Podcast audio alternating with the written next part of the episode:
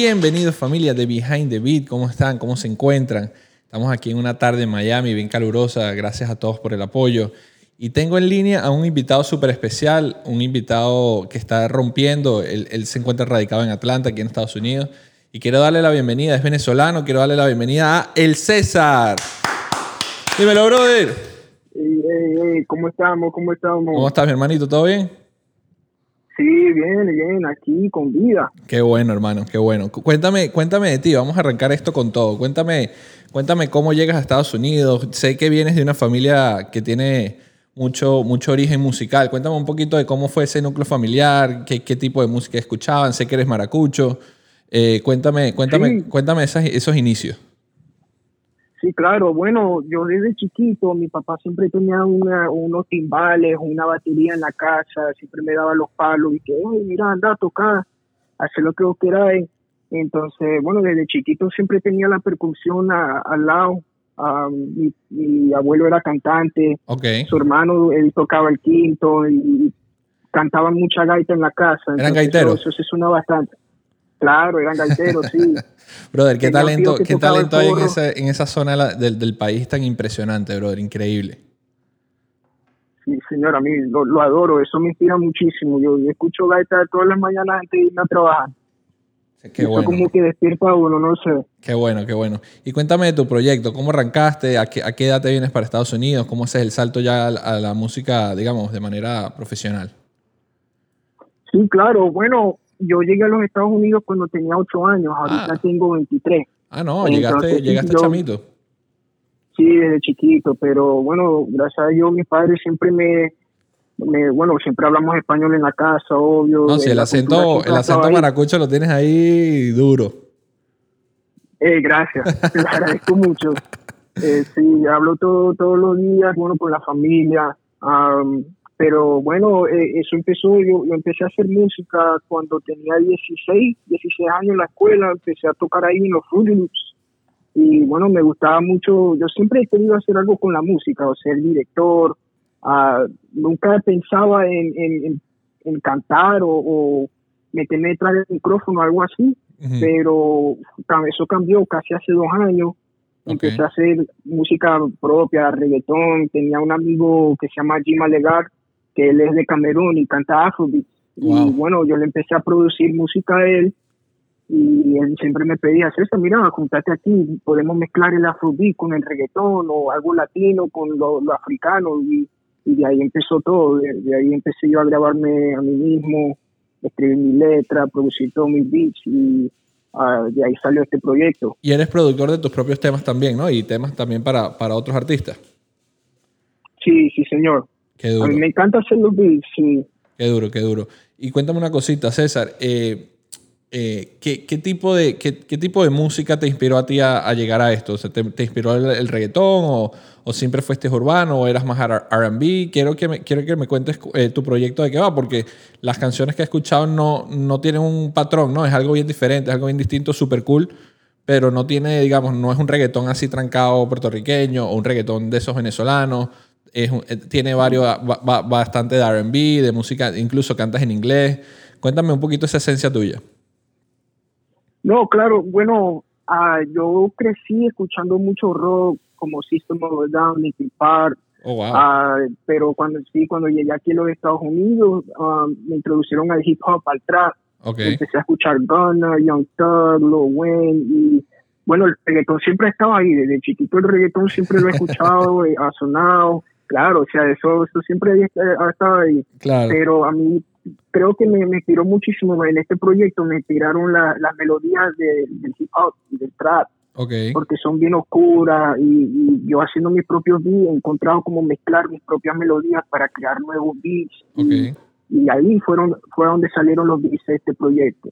Pero como está diciendo a, a- a mí, yo no quiero decirle que este proyecto es reggaetón o este proyecto es afrobeat, Claro. este proyecto es, es- es- es como una mezcla de todo, una mezcla de todo y, y bueno, siempre digo que ojalá que la gente lo acepte, yo hablo puro maracucho en, mi, en mis temas, e intenté de cantar en inglés, pero a mí no me gusta cantar mucho en inglés, honestamente, no, no me se siente raro, no se siente natural. Claro, claro. ¿Pero manejas el, el inglés bien o, o, todavía estás ahí? Porque bueno, para llegar a los ocho años acá, me imagino que, que sí lo dominas bastante bien. Sí, sí, está, fluente, sí. Qué bueno, mano. Y, y cuéntame por, por, qué Atlanta, ¿por qué llegaste ahí desde chiquito o, por qué te residenciaste en Atlanta o estuviste en otro lado? Cuéntame ese proceso de crecimiento. claro, primero cuando llegamos desde Venezuela, ah, llegamos en Huelet, que fue, está como 40 minutos de, Atlanta, de la ciudad. Okay. Y ahí fue donde me, me prácticamente me, me, crié, fue ahí. Okay. Y bueno, mi, después mi papá se fue para Texas y mi mamá, bueno, vivía en Miami, en Doral, o en Doralzuela, estaba viviendo ahí. Como ah, estuviste aquí en Doralzuela, aquí estamos, aquí estamos, Doralzuela presente. Ahí está, está bien. Sí, a mí me encantaba Doralzuela, pero el problema de mi mamá es que no, es muy caro ahí, vamos a regresarnos para Atlanta. Entonces, bueno, no, nos regresamos a Guinea y, ahí estamos. Qué bueno, mano. ¿Y, ¿Y, tu primer tema ya como profesional, como, como solista, o bueno, no como solista, pero digamos ya cuando saltas a, al, al, al, escenario masivo, ¿cuál fue? ¿Fue Mami, Yanga? No, el, primer tema que solté como artista se llama Lost Love. Lost Love. Fue el primer tema, ajá, y ese lo solté con Jim Legar. Durísimo. Sí, ah, pero ah. mi primer tema Durísimo, durísimo ese tema de Lost Love. Yo lo venía escuchando ahorita antes de la, de la entrevista y de verdad que, que sí tienes ese, ese afrobeat ahí bien, bien, bien marcado. Bien presente, sí. durísimo. Y ahorita tienes un, un, tema que se llama Bliscoty. Cuéntame un poquito de ese tema que estás estrenando, que lo estrenaste hace unos días. ¿Por qué, por qué Bliscoty? ¿Qué significa Bliscoty? bueno, Bliscoty, uh, hay un hay un nombre de, de, marihuana que se llama Biscotti. Oh, ya, y Yo llamé la, y yo llamé la canción Biscotti porque me gusta, um, bueno, esa canción originó de una sesión que tuve con mi novia. Yo estaba haciendo los beats, nosotros hacíamos lo normal, estábamos ahí chilling, fumando, relajados. Chilling, para atrás, echado para atrás. ajá, ella, ella ahí apoyando ah, en el proceso de haciendo el beat. Y cuando hice el beat estábamos bien como... Eh, eh, en ese estado, estábamos bien a ah, presentes haciendo la pista y cuando empecé a escribir, originalmente ella iba a tener un verso y hizo un verso. ¿Tu esposa también, también le mete la música? ¿Tu novia? Sí, sí, ella es cantante de, de R&B. Oh, qué duro, Tiene una voz bien bella. Qué duro. Sí. Y bueno, ella en el proceso, eh, ella escribió su verso y todo, pero al final ella no quería ser parte del tema porque dice que no le gustó el verso. Y dije, ah, bueno, pues podemos regrabar, podemos hacer otra cosa. Pero. Las mujeres siempre poniendo de lo suyo sin, sin dar su brazo torcer, ¿no? increíble, brother. Exactamente. Pero bueno, no, yo sé cómo es, cómo es hacer artista. Si uno no le gusta el verso, no, no, la, voy a forzar. Entonces. Lo, lo soltaste solo. ¿Mm? Sí, sí, porque a mí me, encantó el beat, era algo diferente. No, está súper duro, está súper dark. De eso que me dijiste, que está súper oscuro, así que es como apagar la luz y prender y tú sabes, o sea, una locura de tema, de verdad que sí, mano. Gracias, hermano, muchísimas gracias. ¿Y, en qué vienes ahora? ¿Qué, qué, qué, qué es lo próximo? ¿Qué vienes, ¿Con qué vienes ahora? ¿Qué, qué artistas te motivan? ¿Qué, ¿A qué artistas sigues? ¿Sigues al, al, género urbano? ¿Cómo es la vuelta? No, sí, bueno, uh, primero yo tengo dos temas que van a salir en, bueno, tengo uno que sale el 10 de septiembre, que es un, un reggaetón bien como familiar, okay. con una mezcla que tengo yo ahí, y también va a salir un video con eso. Después de eso tengo otro sencillo, y después de ese sencillo por fin sale mi primer proyecto, mi primer EP. pero yo, yo sigo, claro, yo sigo a todos los artistas de, de reggaetón, uno de mis favoritos, para nombrarte, me, me gusta mucho Rao, me gusta Jay Cortez, obvio. Um, y Bad Bunny, el, el, el, ícono. Ídolo, ídolo. ¿Y, ¿Y, cómo es la movida en la música allá en Atlanta? Yo sé que Atlanta es un, es una, es un, o sea, es un sitio donde se escucha mucho hip hop americano. Eh, de, tú como latino, ¿qué, ¿qué, te gusta escuchar allá? ¿O, vas a sitios latinos, o vas a sitios americanos? ¿Cómo, ¿Cómo es la vuelta? ¿Cómo funciona allá la música? Porque aquí en Miami es reggaetón desde que, te, desde que te montas al carro en la radio hasta que te vas en la gasolinera, vas a una panadería, vas para donde quiera que vayas, lo que hay aquí es reggaetón, aquí no hay más nada. Claro, claro. Mira, aquí se puede decir malas palabras. Sí, sí, esto es explícito. Ok, está bien. Verga, no, mano, ah, todo depende de, de, del mood, de cómo me sienta, pero yo escucho muchísimo reggaetón, escucho, escucho salsa, la gaita, Y el trap lo escucho cuando estoy mucho con, con mis amigos. Ok, ok. O cuando, estás hackeando por ahí. Claro. ¿Y, y, tu, ¿Y tu novia es americana, americana? O sea, ¿nació acá? Sí, ella es americana, ella nació en Carolina del Sur. Oh, wow, ok. ¿Y ella qué tipo de música le gusta también? ¿Le gusta el trap? ¿Le gusta, ¿Qué opina ella de la música latina? Ella le gusta, ella le encanta, el reggaetón. Siempre la llevo, sí, siempre la llevo para los clubes y, baila conmigo, ella, ella sabe, hasta le, ella sabe un poquito de español. Ah, sí sabe un poquito de español. ¿Pero español, español, español o español maracucho? Español maracucho, claro. La única forma. Qué duro, Porque necesito que mi bebé, necesito que mi bebé hable maracucho. Totalmente, absolutamente, absolutamente. Coño, brother, qué bueno. Y, y entonces, me, y, el EP que viene, ¿cómo, ¿cómo lo estás tratando? ¿Todos estos singles van a salir en el EP? ¿O, cómo está estructurado ese proyecto? Sí, no, bueno, el disco no va a estar, no es parte del EP. No es parte. Los dos próximos sencillos, sí, no es parte. Los dos próximos sencillos que tengo, sí son parte del EP, porque son solamente seis canciones. Y no quería darle mucho del EP, porque um, bueno, tengo muchas, no sorpresas, pero muchos sonidos ahí que, estoy emocionado para poder compartir con la gente. Okay. Y bueno, es mejor darle el plato así entero. Claro, total. ¿Y, y cuál es tu opinión acerca de la música latina ahorita? ¿Cómo, ¿Cómo ves? ¿Hacia dónde crees que está yendo la música latina?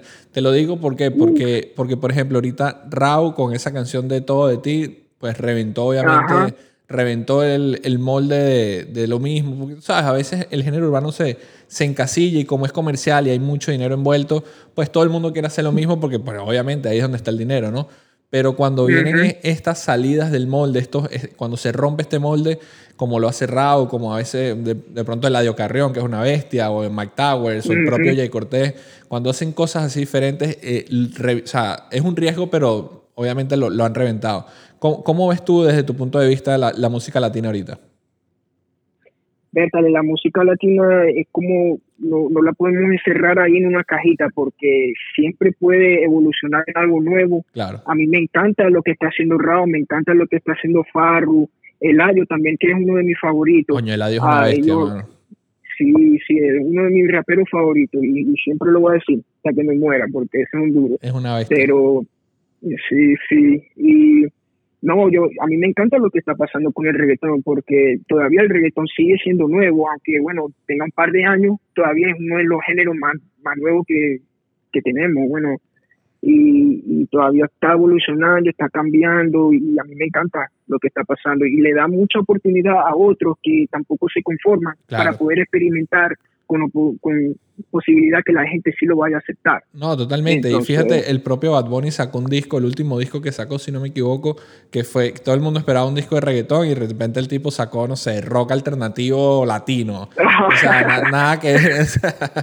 totalmente algo totalmente fuera de lo común y bueno, yo creo que eso es parte de lo que hacen los grandes artistas. El propio Farro, ahorita que lo nombraste, con su tema Pepas, o sea, imagínate dónde está ese tema. Farru, Farru, yo estaba escuchando en estos días que tiene número uno en todas las posiciones. Ha tenido número uno en reggaetón, ha tenido número uno en, en, trap, ha tenido número uno en pop con, con, ¿cómo se llama? Con Calma, con Pedro Capó. Ahora tiene el número uno Pepas, con, o sea, es, es impresionante. Y, yo creo que tú tienes ese talento de hacer música diferente. Y eso es algo que, que, que me gusta de los artistas porque sí, el reggaetón es donde está el dinero y la parte comercial, pero nunca dejar de hacer lo que uno quiere y lo que uno le gusta, aunque sea diferente, ¿no? Exactamente.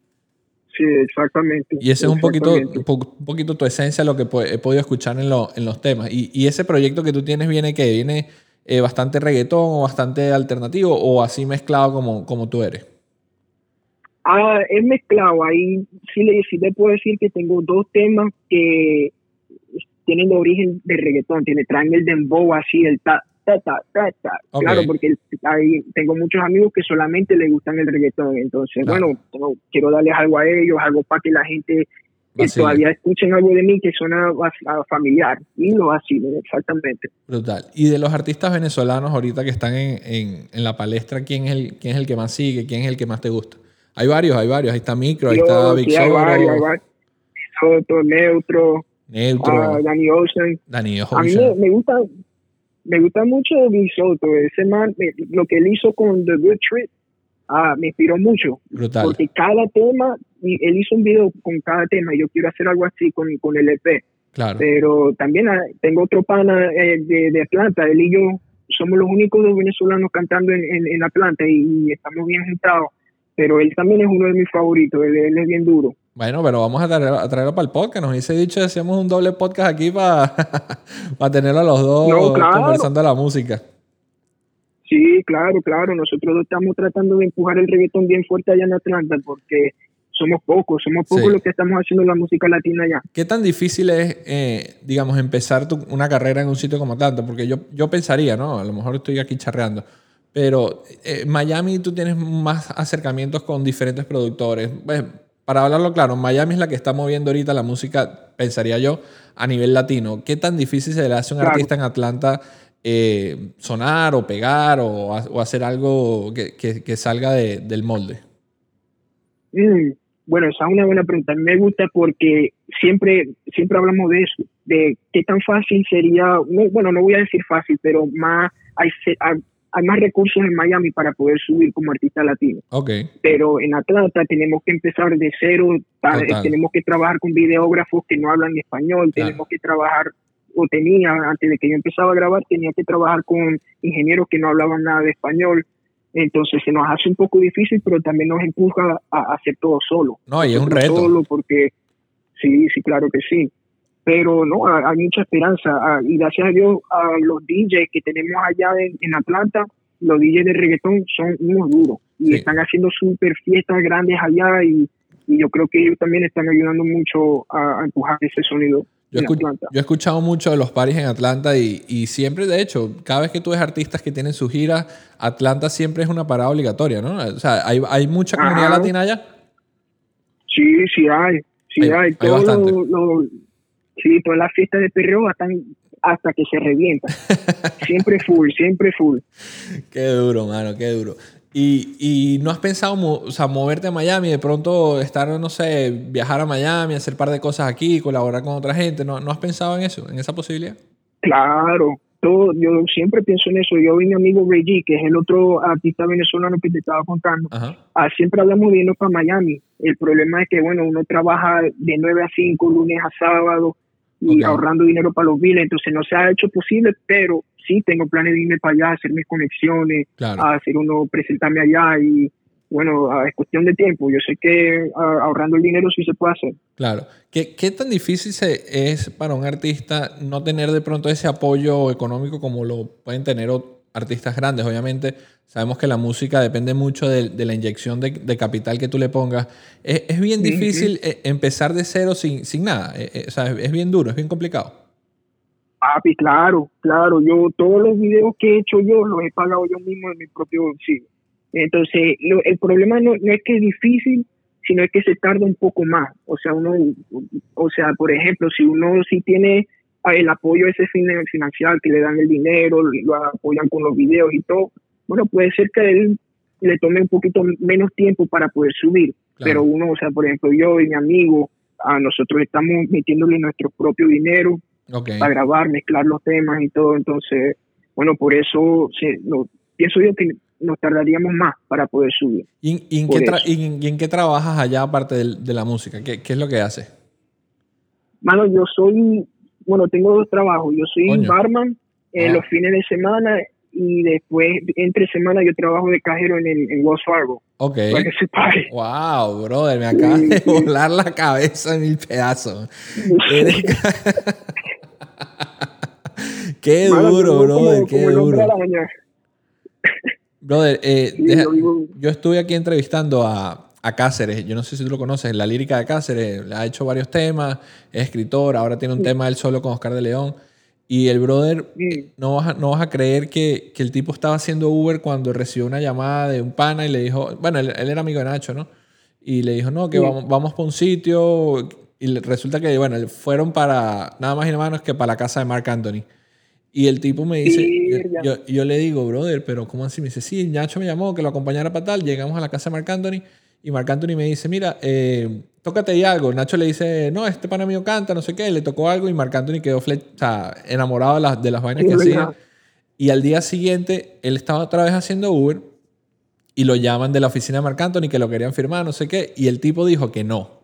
Y ahí fue cuando le empezaron a llegar las oportunidades. Entonces, para que tú veas que no, o sea, obviamente yo, yo sé que lo tuyo es la música y, y, no, de, no descanses, ¿no? No dejes de, de, de, trabajar y hacer tu música o simplemente porque ahora estás en un trabajo 9 a 5, es lo que te quiero decir, ¿entiendes? Claro, claro. Porque las oportunidades no, sabes cuándo, cuándo se dan. Exactamente, hermano. Gracias por eso. Bueno, mano, este, estamos aquí apoyándote, apoyándote en tu carrera. Cualquier cosa que necesites, este es tu espacio. Eh, ¿cuándo, cuándo, ¿Cuándo esperas estrenar el proyecto? Entonces, eh, el proyecto lo llamo Cambio de Paradigma. Eso va a salir en octubre. Cambio de Paradigma, ah, octubre. Ok. en octubre. ¿Y eso está 100% financiado de tu bolsillo? Bueno, a la mayoría sí. Todos los videos, todos los videos son míos. Yo, yo grabo mi propia música, compro mi propio equipo, pero ahorita yo estoy firmado con una un sello distribuidor que se llama Sync Music y ellos me están apoyando muchísimo. O, no me dan dinero, pero me están ayudando con uh, contenido y, todo eso. Entonces estoy muy agradecido por ellos porque ellos uh, ven, la visión. ¿Y, y cómo, cómo, o sea, cómo hiciste el enlace o cómo hicieron el enlace para trabajar con ellos? Entonces, bueno, empezó la, mi conexión con Sync, empezó con un amigo de Jim Legar, porque nosotros dos, bueno, tres, porque estamos yo, Jim Legar y Quantum Flush, que es el productor. Hicimos un proyecto que se llama Rice and Stew, arroz y guisado. Eh, y ese es el, primer proyecto que hicimos que es una mezcla uh, pura de reggaetón con afrobeat. Y son todos producciones de, de Quantum Flush. Entonces, ellos tenían a un amigo que tiene muchas conexiones y Sync Music fue una conexión de ellos. Entonces él uh, nos quería hacer, él quería ser como el manager del proyecto. Firmamos un, contrato con él y después otro con Sync, pero yo mantení contacto con Sync porque creo que el, el, amigo me, de él me dijo que el presidente de Sync estaba como medio interesado en, en mi sonido y, y, bueno, esto fue el año pasado, yo lo estaba escribiendo, enviándole correo, al A&R, al Head of Marketing también y tratando de seguir uh, en esa conexión con ellos. Claro, claro, Pero, bueno, Claro, y bueno, la, el Head of Marketing, ella hace sus propias presentaciones de, de artistas y le dan un año gratis de sí. Okay. Yo no gané, yo, yo fui, pero no gané, pero fui porque también quise que, que ella vea que yo estoy dedicado a esto y también la quiero apoyar a ella y, y su, uh, su negocio también. Entonces, no, pero seguí en contacto y gracias a Dios ellos, ellos me devolvieron los mensajes y que, bueno, mira, envianos el proyecto, lo que quería hacer y ahí ven. Qué duro. Pero sí, yo... Papi, no dejes de meterle porque de verdad que tienes un, un contenido musical súper brutal y, y, nada, y te deseamos lo, lo mejor del mundo. Eh, cuéntame entonces, ¿cuáles son tus redes sociales? Eh, Instagram, Facebook, YouTube, lo que tengas ahí. Sí, claro, uh, me pueden encontrar donde sea, uh, el César, E-L-C-E-Z-A-R,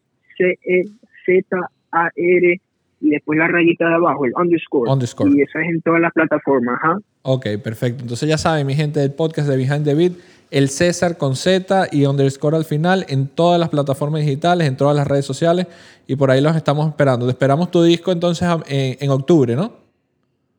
Ajá, en octubre, sí, señor. El próximo sencillo el mes que viene, un par de semanas. Ahí está, brother. Es que estamos ya, estamos en septiembre, qué locura. Brother, te mando un abrazo, sigue echando para adelante y las puertas de, este podcast están abiertas, ¿oíste? Igualmente, hermano, muchísimas gracias a ustedes, ¿ok? Dale, mucha suerte, brother. Dale, igual. Así que nada, familia, aquí esto fue el César, un artista venezolano que está rompiendo en Atlanta. De verdad que no, no dejen de escuchar su música. Su, su canción Bliscoty está en nuestro podcast, en nuestro el playlist del podcast Behind the Beat en Spotify, así que no se lo pueden perder. Ahí están todas las canciones que están saliendo del momento, el nuevo disco de Nicky Jam, la nueva canción de Anuel, que por ahí Anuel tiene una, una locura, una peste única que tiene en esa canción. Eh, no se lo pierdan, nuestras redes sociales, arroba nanoespino, arroba cultura digital radio en todas las plataformas digitales, en todas las redes sociales. Nos pueden escribir, dejar sus comentarios. Así que nada, síguenos y danos tu apoyo. Abrazo familia.